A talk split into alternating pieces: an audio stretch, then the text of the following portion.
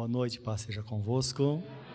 Louvado seja Deus por sua grande graça sobre a nossa vida, sua presença tão santa e a forma tão bondosa com que ele tem nos abençoado, tem cuidado de nós dia após dia. E aqui estamos para exaltá-lo, para oferecer a ele o nosso louvor.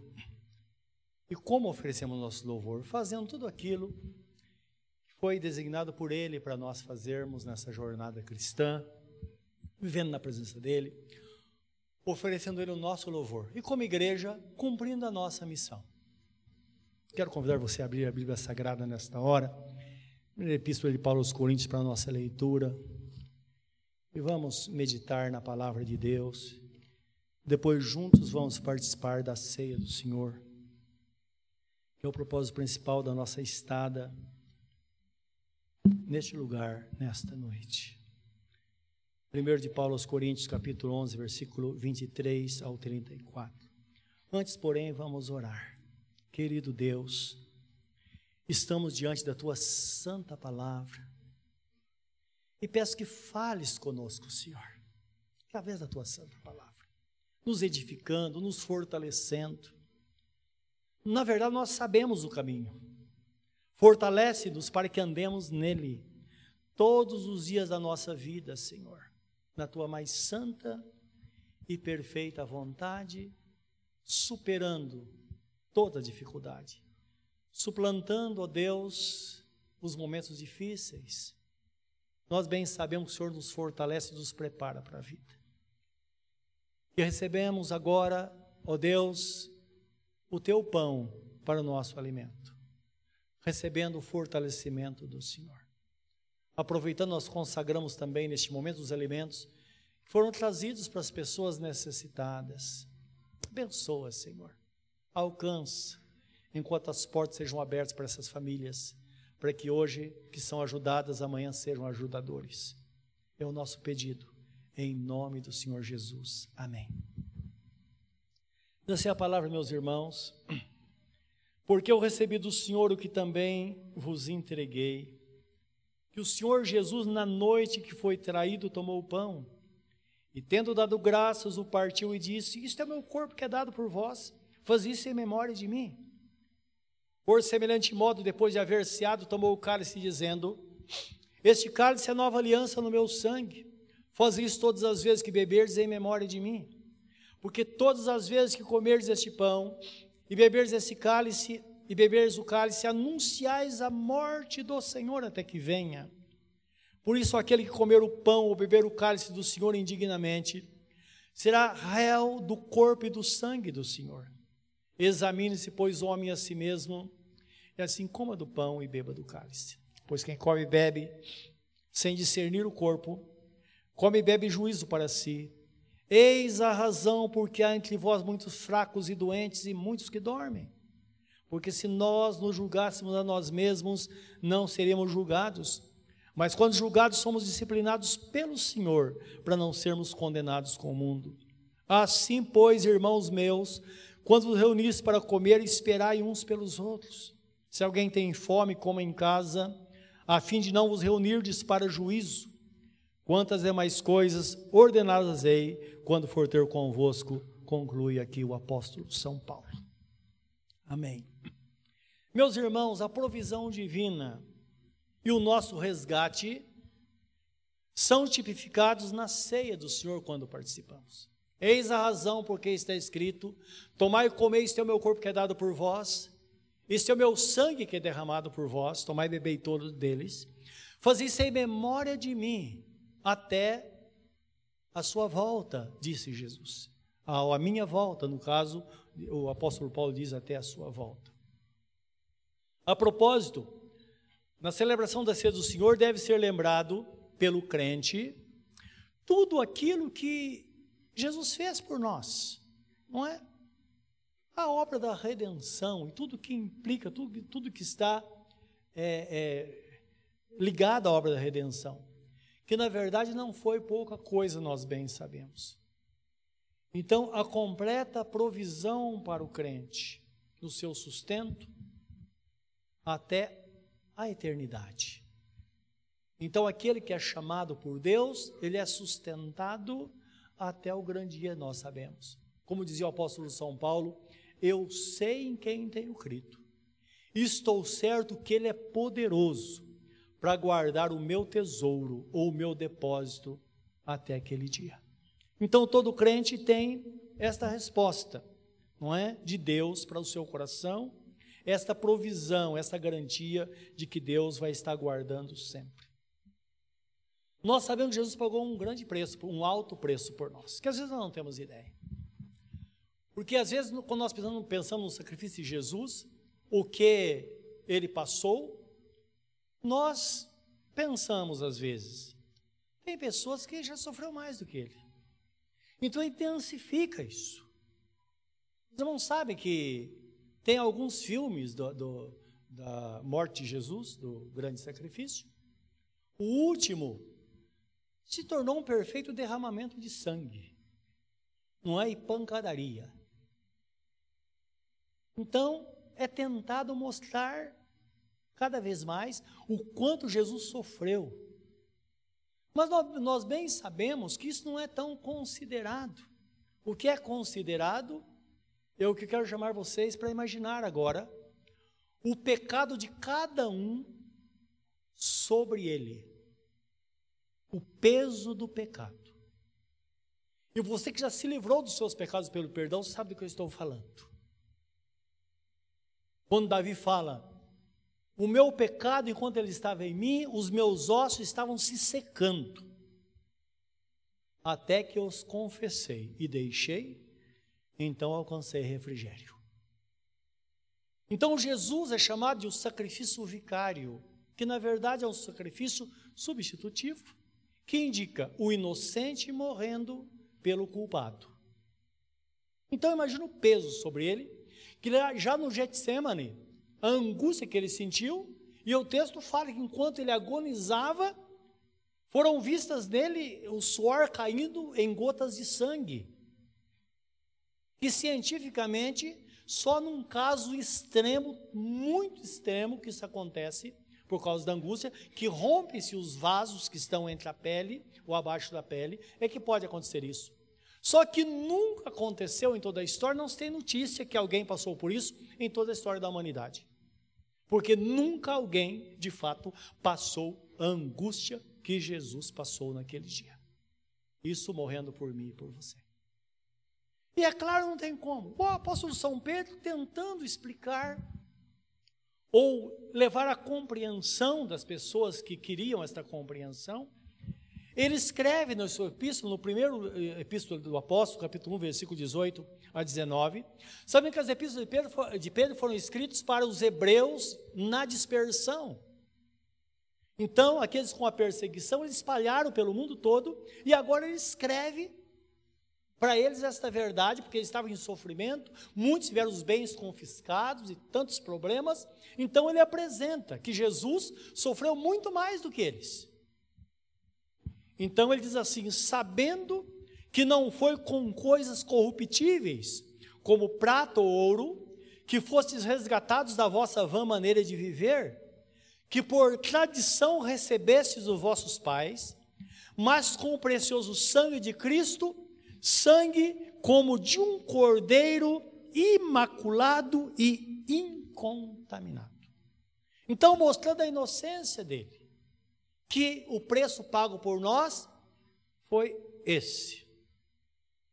Eu fico imaginando, no final de todas as coisas, a palavra diz que o preço foi pago para cada habitante da terra que veio antes dele e, e está vivendo depois dele, até enquanto existir vida sobre a terra, chamado o eterno sacrifício. Um sacrifício tão poderoso que a palavra fala que onde abundou o pecado, superabundou a graça. Então, não há pecado que não possa ser perdoado mediante o sangue, a propiciação pelo sangue de nosso Senhor Jesus Cristo. A palavra diz, o apóstolo Pedro escreve dizendo que Jesus ele não retarda a sua vinda, mas o desejo dele é que todos sejam salvos mediante conhecimento da verdade. Só que de repente tudo vai terminar. E a palavra fala, Jesus fala de um momento em que ele vai estar lá à frente, no trono, uma multidão à sua direita, outra multidão à sua esquerda. Ele diz claramente que um grupo são aqueles que rejeitaram a Cristo, que não serviram. E à sua direita, aqueles que serviram, que passaram por grande tribulação, mas a palavra fala que lavaram as suas vestes no sangue do Cordeiro. Ele vai dizer àqueles que estão à direita: Vinde benditos de meu Pai, possui por herança a coroa da vida, que vos está preparada desde a fundação do mundo. Entra para o gozo do vosso Senhor, e nós entraremos para viver com Ele eternamente. E aqueles que estão à esquerda, ele vai dizer: Eu nunca vos conheci. Dá para imaginar isso?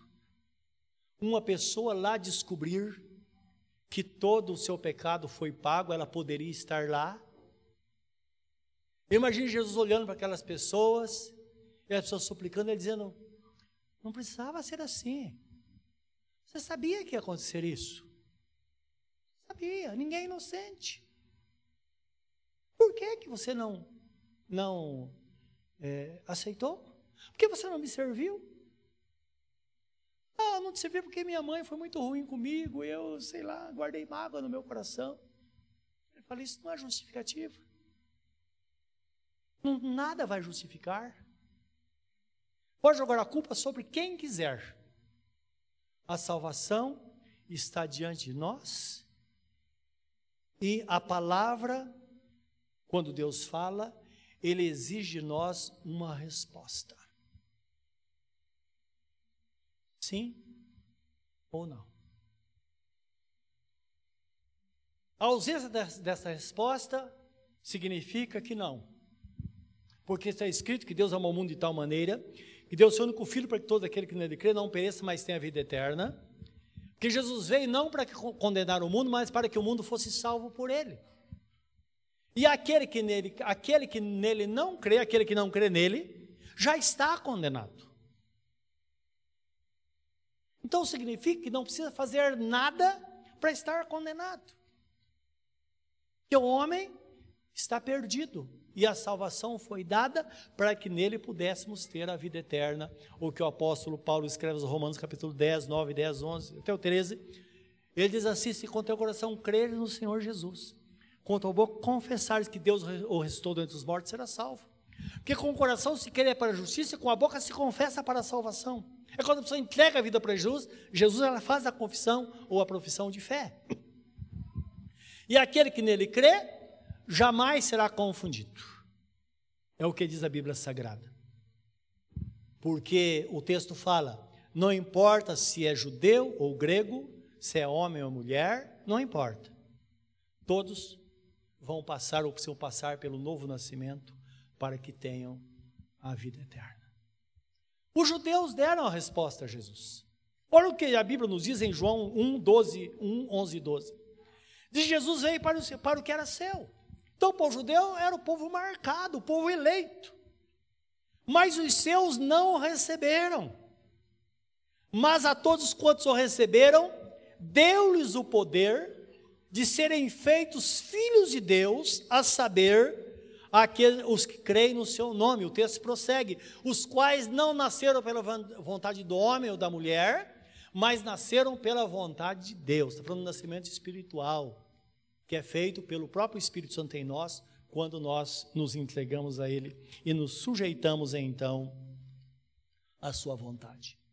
Então entenda que o povo de Israel disseram não para Ele. E agora abriu-se a oportunidade para todo mundo, qualquer pessoa. Lembra que Jesus morreu e comprou todos para Deus. Por isso ele é chamado o redentor, o que redime, o que traz de volta o que se perdeu, que o homem se perdeu pelo pecado, isto é, Deus perdeu o homem por causa do pecado. Mas ele proveu o pagamento, enviou Jesus para morrer em nosso lugar, para nos ter de volta. Todos estão comprados. Agora, aquele que recebe a palavra, que atende ao chamado, esta pessoa então é salva e ela vai viver eternamente com o Senhor. O apóstolo Paulo escrevendo aos Romanos, quando ele fala que todas as coisas cooperam para o bem que se amam a Deus, da questão chamada segundo o seu propósito, ele diz: os quais é, foram predestinados pelo Senhor, predestinados em Cristo para a salvação, aqueles que agora são chamados, os que são chamados são justificados, os que são justificados são glorificados. Então, mostrando que todo o trabalho está feito, e ele chama continuamente: Vem, você quer? E em todo o mundo, diariamente, pessoas se rendem ao Senhor. Pessoas se rendem ao Senhor. Alguns deixam para a última hora e apostam na sorte. Mas nós sabemos quando Deus chama, quer a pessoa esteja no caminho ou não, ela tem que ir. Quer ela esteja preparada ou não, ela tem que ir. Nisso, às vezes, sabe, que às vezes eu acompanho algumas pessoas que às vezes passam por momentos de enfermidade antes da morte, e eu penso, essa pessoa é uma pessoa bem-aventurada. Porque ela sabe que vai morrer e há tempo para ela acertar a vida dela diante do Senhor. Não é verdade? Eu fico pensando, imagina uma pessoa que não serve ao Senhor e de repente dá lá um treco nela e não dá tempo para nada. Pronto, está selada a eternidade desta pessoa. Então, a palavra fala sobre a prontidão em aceitar o apelo de Jesus para a mudança de reino. Guarde bem isso para mudança de reino. Então a palavra fala em Colossenses 1, 13 e 14, fala disso. Somos filhos do reino, mudança de reino. Isso é salvação. E eu quero ler com você esse texto, que diz assim: Ele, Deus, nos libertou do império das trevas e nos transportou para o reino do Filho do seu amor, no qual temos a redenção, a remissão dos nossos pecados.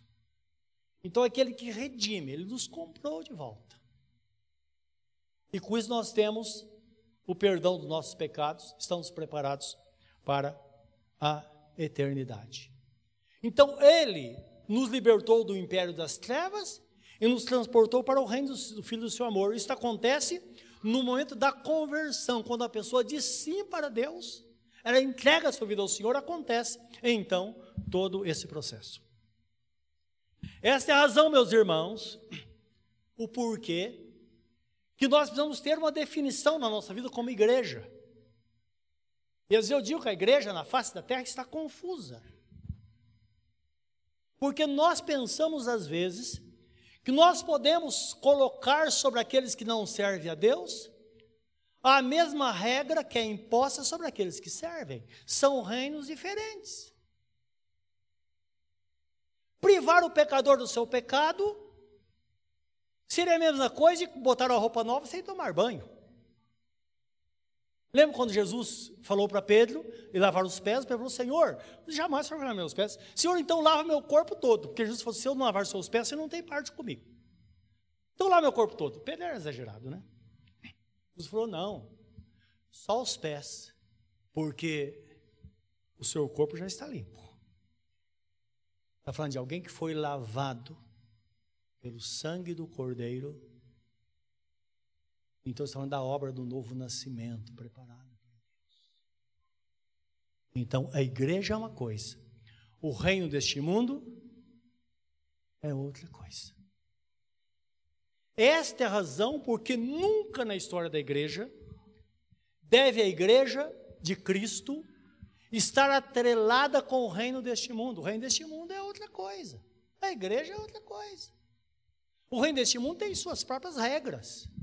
Diz a Bíblia Sagrada, aquele que está sujo, que suje-se mais.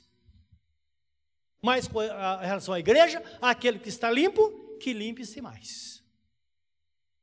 Para que não aconteça, como diz o apóstolo São Paulo, da porca lavada que volta ao espojadouro de, de lama. A pessoa não nascer de novo. Dá para entender isso? Então isso dá uma definição muito importante, porque a igreja ela se define, define como o reino de Deus, e nós pregamos com ousadia. Ou você se converte, ou então você está em aperto, você está perdido. É preciso se converter para entrar no reino dos céus. Muda tudo. E é bom para aquele que está longe de Deus também. Não é verdade? Porque o que acontece? Muitas pessoas estão longe de Deus, elas não sabem o que fazer. Porque parece tudo igual. Não. A igreja tem que andar curvada na presença de Deus, vivendo para o Senhor, suportando os reveses deste mundo. O mundo caminha à parte e todos nós somos ministros de Deus que proclamamos a palavra para que essas pessoas sejam salvas. É o que Jesus fala no livro de, Mateus, capítulo 28, 18, ele, ao 20, ele diz assim: É-me dado todo o poder nos céus e na terra. É-me dado todo o poder nos céus e na terra. Ou toda a autoridade nas mãos dele, nas minhas mãos. Ide, portanto, ensinai todas as nações, batizando-as em nome do Pai, do Filho e do Espírito Santo, e ensinando-as a guardar todas as coisas que eu vos tenho ensinado. E eis que estou convosco todos os dias até a consumação dos séculos. Então perceba que ele está dizendo: vai e recruta pessoas para o reino. Mas lembra, elas têm que andar de acordo com aquilo que o reino ah, sobre a demanda do próprio reino de Deus. Não é? Se é crente, viva como crente. Dedique sua vida a Deus como uma pessoa crente de fato. E nós estamos aqui pregando a palavra para isso. O batismo é a iniciação para a vida cristã. Tanto é que uma pessoa não batizada, ela não é considerada uma pessoa cristã, ou uma pessoa, se ela vem à igreja e depois some, nunca mais volta, ela não é considerada uma pessoa desviada. Pessoa desviada é aquela ovelha, se converteu, foi batizada e por algum motivo ela se afastou do caminho. Ela tem uma marca. Tanto é que Tiago, irmão de Jesus, escreve no capítulo 5, versículo 20, ele diz assim: Irmãos, se algum de vós se desviou do caminho da verdade, Saibam que aquele que converter do seu mau caminho um pecador, salvará uma alma da morte e cobrirá uma multidão de pecados. Isto é, ele está dizendo: olha, faça isso e você vai receber um prêmio especial. Porque Salvador é um título que é dado somente à pessoa de Jesus. E nesse texto ele ousa dizer que a pessoa que conseguir vai receber esse título como um Salvador ele salvou a alma da morte. Ele salvou uma ovelha. Não está falando do ímpio, está falando de uma ovelha. Dá para entender isso? E cobrirá a multidão de pecado. Ora, quem cobre pecado? Lembra do, do, no livro de João, quando está escrito: Filhos meus, essas coisas vos escrevo para que não pequeis. Mas se alguém pecar, temos advogado no céu, Jesus Cristo justo. Ele é propiciação pelos nossos pecados, e não somente pelos nossos, mas pelo pecado do mundo inteiro. Primeiro de João, capítulo 2, versículo 1 e 2, 2 e 3. Propiciação significa cobrir e apagar, para tornar o pecador propício aos olhos de Deus. E Tiago falou: olha, se você fizer isso, você vai ser um cobridor de pecados também. E aí temos a palavra da ovelha perdida, que o pastor deixou 99 presa no aprisco, estão lembrados disso? E foi atrás de uma ovelha que se extraviou. Ora, pela lógica, quem faria isso? Ele diz, mas é assim no reino. E trazendo a ovelha perdida, ele fez uma grande festa Perguntaram, mas o que está acontecendo? Ah, então o pastor disse: Olha, esta ovelha estava perdida e foi achada, estava morta e reviveu. E em verdade eu vos digo, disse Jesus, que haverá festa no céu por um pecador que se arrepende, e está falando de uma pessoa desviada, porque o contexto é esse. Dá para perceber a diferença? Então o mundo jaz no maligno, está debaixo do poder do pecado. O preço foi pago, mas as pessoas precisam se libertar. Tanto é que só um primeiro diz: Bem-aventurado aquele que não anda segundo o conselho dos ímpios, nem se assenta da roda dos escarnecedores. E tem outra coisa que fala lá: escarnecedores, nem no caminho dos pecadores, antes ter o seu prazer na lei do Senhor e nela medita dia e noite. Aí no final diz assim: olha, o ímpio não é assim. Mas o ímpio é como a palha levada pelo vento.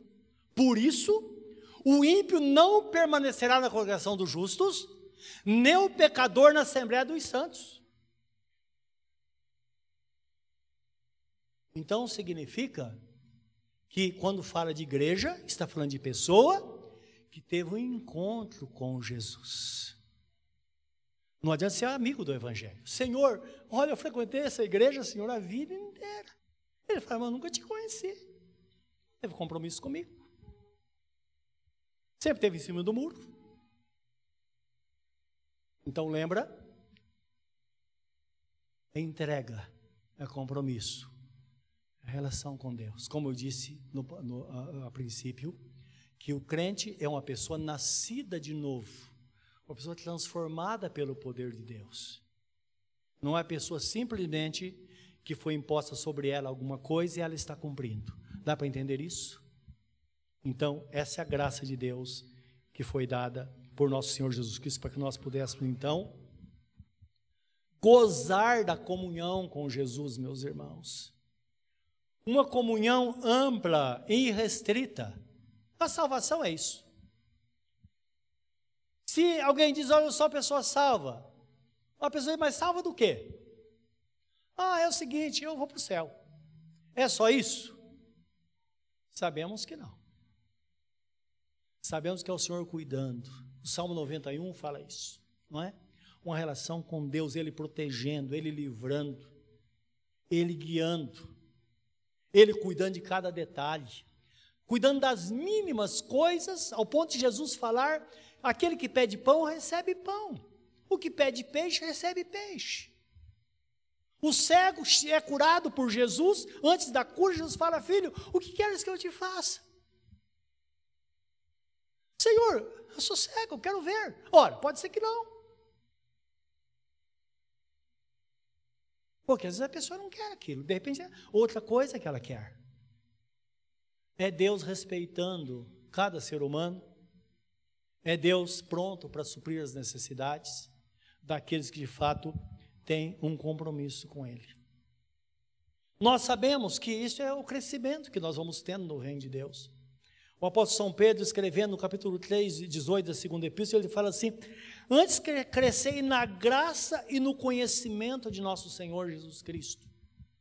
Então, crescer na graça e no conhecimento, meus irmãos, é quando nós estamos na presença dele e cremos que a graça dele ela vai preencher os vazios do nosso coração. Lembra o que diz o profeta Isaías, quando profetiza, fala de João, que ele viria com o precursor de Jesus? Então ele diz assim: quando isso acontecer, todo monte vai se rebaixar, todo vale vai se erguer, vai se nivelar tudo, os caminhos tortuosos se endireitarão, e a terra toda vai estar cheia da glória do Senhor.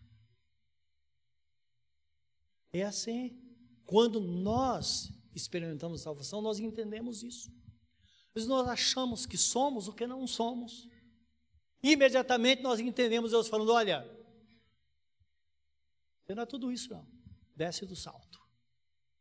Aí outro tem uma autoestima muito baixa, fala, Senhor, eu sou miserável, não sou tal e tal. Fala, filho, eu daria o meu filho para comprar algo que não presta? Claro que não. Então a graça vem e preenche esse vale do nosso coração. E aquele que não era, agora fala: Eu sou, como diz o apóstolo escrevendo na segunda, parece que é uma das epístolas de Paulo aos Coríntios, ele fala assim: Vocês não eram povo, mas agora vocês são povo de Deus. Vocês não tinham misericórdia, mas agora vocês têm misericórdia. Não tinha nada, mas agora tem. Porque agora nós temos Cristo na nossa vida. a excelência do poder de Deus depositada em vasos de barro, para que a glória seja dele, não nossa. Isso ratificando a nós, mostrando a nós, de fato, que nós somos salvos pela fé. Porque pela graça sois salvos por meio da fé. Isso não vem de vós, é dom de Deus, não vem por obras para que ninguém se glorie. Então, tudo foi feito por Ele, esta obra gloriosa na nossa vida. E nós bem sabemos que esse crescimento no conhecimento de Deus vai fazer com que sejamos levados à maturidade, como eu disse lá no princípio, eu estava falando das transferências das pessoas batizadas, nos leva à maturidade, a entender de fato quem nós somos, que nós suportamos de fato qualquer coisa, e principalmente por amor a Cristo. Então, nós olhamos para o passado e vemos o que os irmãos passaram, se for preciso, a gente passa também. Porque se o Espírito de Deus está em nós, de fato nós é, seremos pessoas vencedoras. Efésios 4, 10, 16 mostra sobre a provisão de Deus para esse crescimento. Ele colocou na igreja os ministérios. E lembra, esses ministérios estão na igreja. O texto fala que ele mesmo deu uns para apóstolos, profetas, pastores, evangelistas e mestres ou doutores. Essas pessoas estão na igreja. E lembra, qualquer ministério pode estar conduzindo uma igreja, mas não significa que os outros não estejam na igreja. Eu quero ler com vocês tudo isso nos levando ao, ao aperfeiçoamento, à maturidade. Então, disse Efésios 4, 10, 16.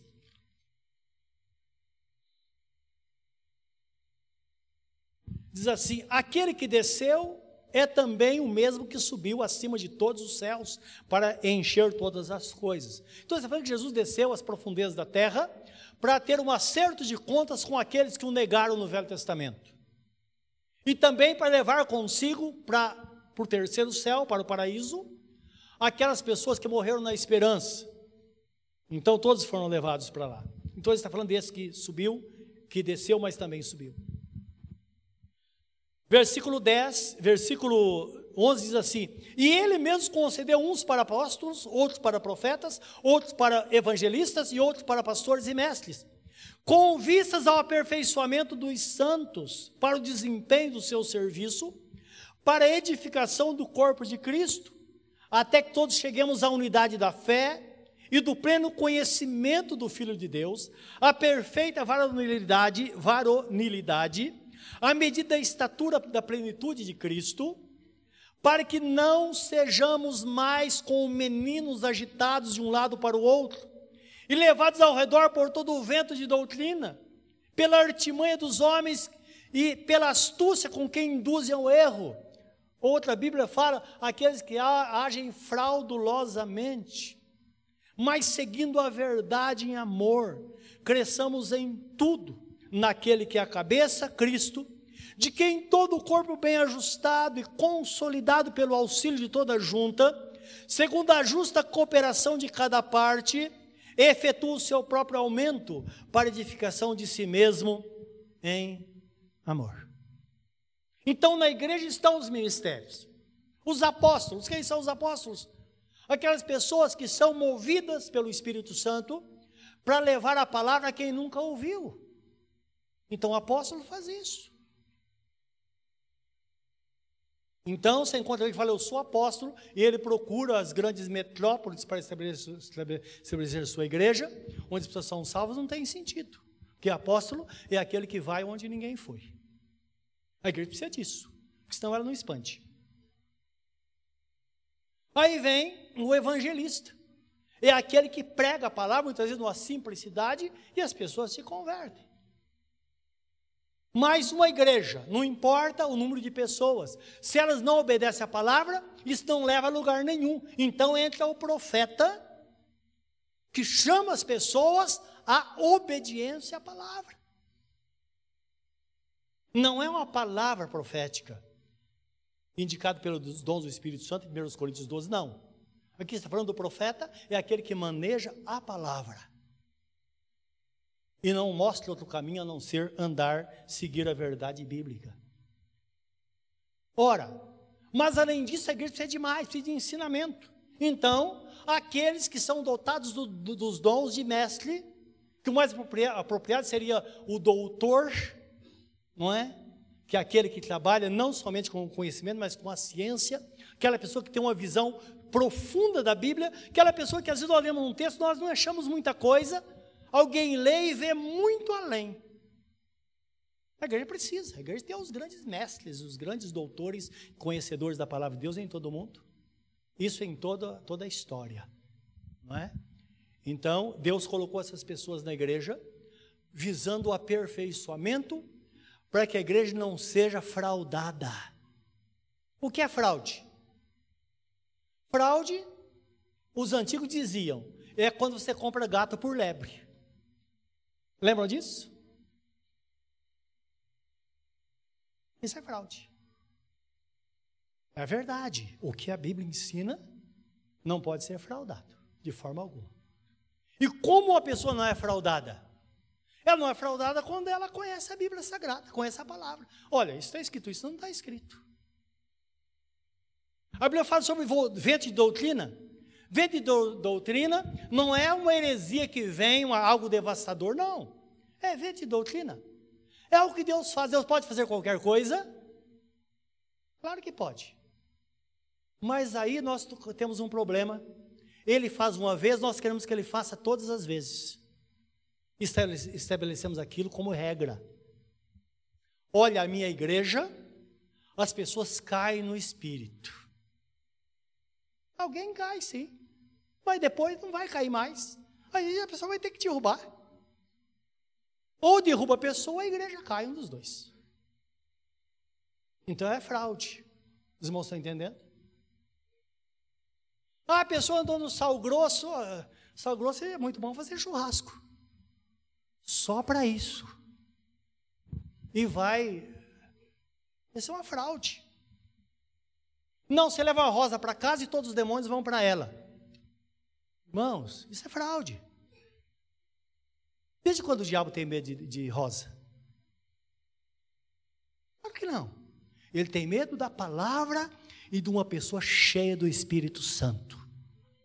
A palavra diz: se nós tivermos a palavra no coração, formos cheios do Espírito Santo, Lá no Velho Testamento, Moisés, Deus falou através de Moisés, dizendo: O inimigo virá a ti por um caminho, mas por sete caminhos ele vai fugir de você. É o que ele teme, é só isso. Ele não tem medo de mais nada. Então lembra, isso leva ao crescimento, à maturidade. A maturidade nos leva a uma mudança de comportamento, que é natural. As mudanças têm que acontecer na nossa vida.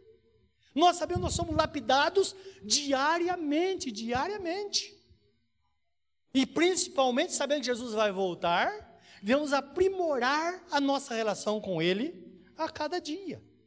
As ameaças estão por aí, acontecendo. E quem não tem medo? Salmo 12 diz que aquele que está firme com o Senhor não teme os maus rumores, as más notícias, porque o seu coração está firme no Senhor. E os problemas estão por aí, os irmãos nós estamos na iminência de uma doença e atingir todo mundo. Ah, e os outros? E eu? Eu tenho que olhar para mim. Não é verdade? Enquanto estou cuidando do outro, eu posso perecer. Então tem que estar firme no Senhor, confiando no Senhor. Praga alguma entrará na tua tenda, mal nenhum te sucederá. É o que diz a Bíblia Sagrada. Ora, temos opção de não crer nessa palavra? Foi dita por Deus. Eu tenho que salvar minha pele. Então lembra, às vezes nós pensamos que o problema está muito longe, mas está mais perto de nós do que nós imaginamos. E precisamos estar ali, firme com o Senhor. Então, tudo isso nos leva à maturidade, nos mostra como crentes a nossa posição realmente diante do Senhor, como devemos viver para Deus. Primeiro de Paulo aos Coríntios 13, 11, ele fala sobre esta maturidade. Ele diz assim, forma simples. Quando eu era menino, eu falava com o menino, sentia com o menino, pensava com o menino. Quando cheguei a ser homem, desisti das coisas, das coisas próprias de menino. Eu cresci. Então, claro, com todo respeito, você pode olhar a pessoa que está ao seu lado e falar: cresce, irmão. Cresce, irmão. É, precisamos crescer. Crescer. Ah, mas eu era assim, mas não sou mais. Os irmãos estão entendendo? É o que a Bíblia Sagrada fala, esse crescimento que nos leva de fato à maturidade. E é maravilhoso que o próprio Deus preparou tudo isso. Então lembra, meus irmãos, que o próprio Deus está por trás de todas as coisas. Como nós vimos lá na, no, no, na, aqui na, na livro de Efésios, não é? Que eu não terminei o texto, quero ler com vocês, que mostra que de fato Deus está por trás, conduzindo todas as coisas. Então fala assim, ele fez para o desempenho. Estou chegando na unidade da fé. Versículo 16, 15, ele fala assim: Mas seguindo a verdade em amor, cresçamos em tudo naquele que é a cabeça, Cristo. De quem todo o corpo bem ajustado, consolidado pelo auxílio de toda junta, segundo a justa cooperação de cada parte, efetua o seu próprio aumento para edificação de si mesmo em amor. Então, Deus age de tal forma na vida da igreja então fala, basta tão somente nós termos o propósito, todos com o mesmo propósito, mesmo parecer, seguindo o mesmo caminho, voltados para a palavra de Deus. A própria igreja de Cristo, ela produz o seu aumento. Isso em qualidade e em quantidade. É saudável, um crescimento saudável. E muitas pessoas me perguntam às vezes, pessoas vêm falar comigo, não é? São pessoas mais jovens. Eu quero me ver de barba branca, cabelos brancos, quase 66 anos de idade. E pastor jovem chega, pastor, queria dizer uma coisa. Qual o segredo para ganhar almas para Jesus? Sabe qual é a resposta? Quanto menos você atrapalhar, melhor vai ser. Basta, basta deixar Deus fazer. Que a gente atrapalha. E quando a gente entende que Deus vai movendo as coisas. É o que Jesus fala no João capítulo 8, versículo 32 em diante, não é? Ele fala: Conhecereis a verdade, a verdade vos libertará. 32. No versículo 36, ele fala assim: Se o Filho vos libertar, verdadeiramente sereis livres. Porque ele liberta de fato. Quando há intervenção divina, ninguém pode segurar. E eu poderia dizer, eh, pedir para dar um sinal aqui, não quero fazer isso, mas quero citar. Quantas pessoas neste lugar entraram aqui escravizadas? Algumas pessoas entraram bêbadas. E durante a pregação da palavra elas falavam junto. Sabe que é uma pessoa que, que está embriagada? Estão aqui totalmente livres porque houve intervenção divina.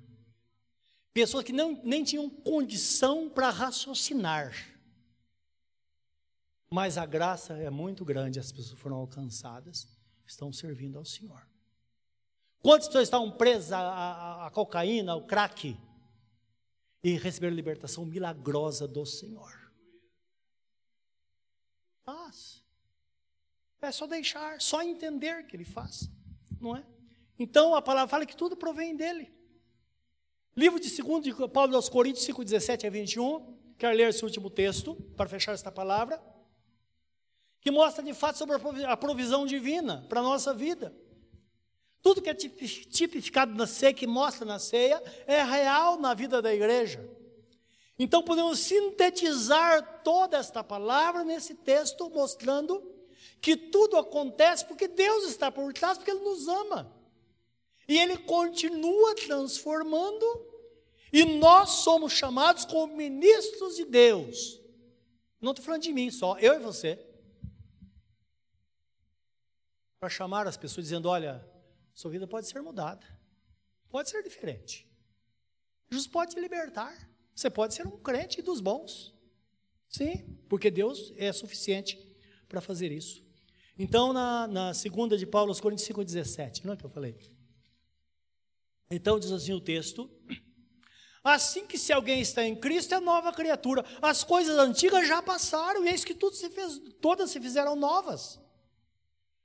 Versículo 18: Ora, tudo isso provém de Deus, que nos reconciliou consigo mesmo por meio de Jesus Cristo e nos deu o ministério da reconciliação, a saber que Deus estava em Cristo reconciliando consigo o mundo, não imputando aos homens as suas transgressões, e nos confiou a palavra da reconciliação, de sorte que somos embaixadores em Cristo, em nome de Cristo, como se Deus exortasse por nosso intermédio em nome de Jesus Cristo, pois rogamos que vos reconcilieis com Deus. Aquele que não conheceu o pecado, ele o fez pecado por nós, para que nele fôssemos feitos justiça de Deus. Que a sua graça nos encha de tal forma que toda a sua promessa se torne real nas nossas vidas hoje e consigamos entender tudo isso ao estarmos à mesa do Senhor para celebrar a Santa Ceia nesta noite. Curva o seu semblante diante do Senhor neste momento.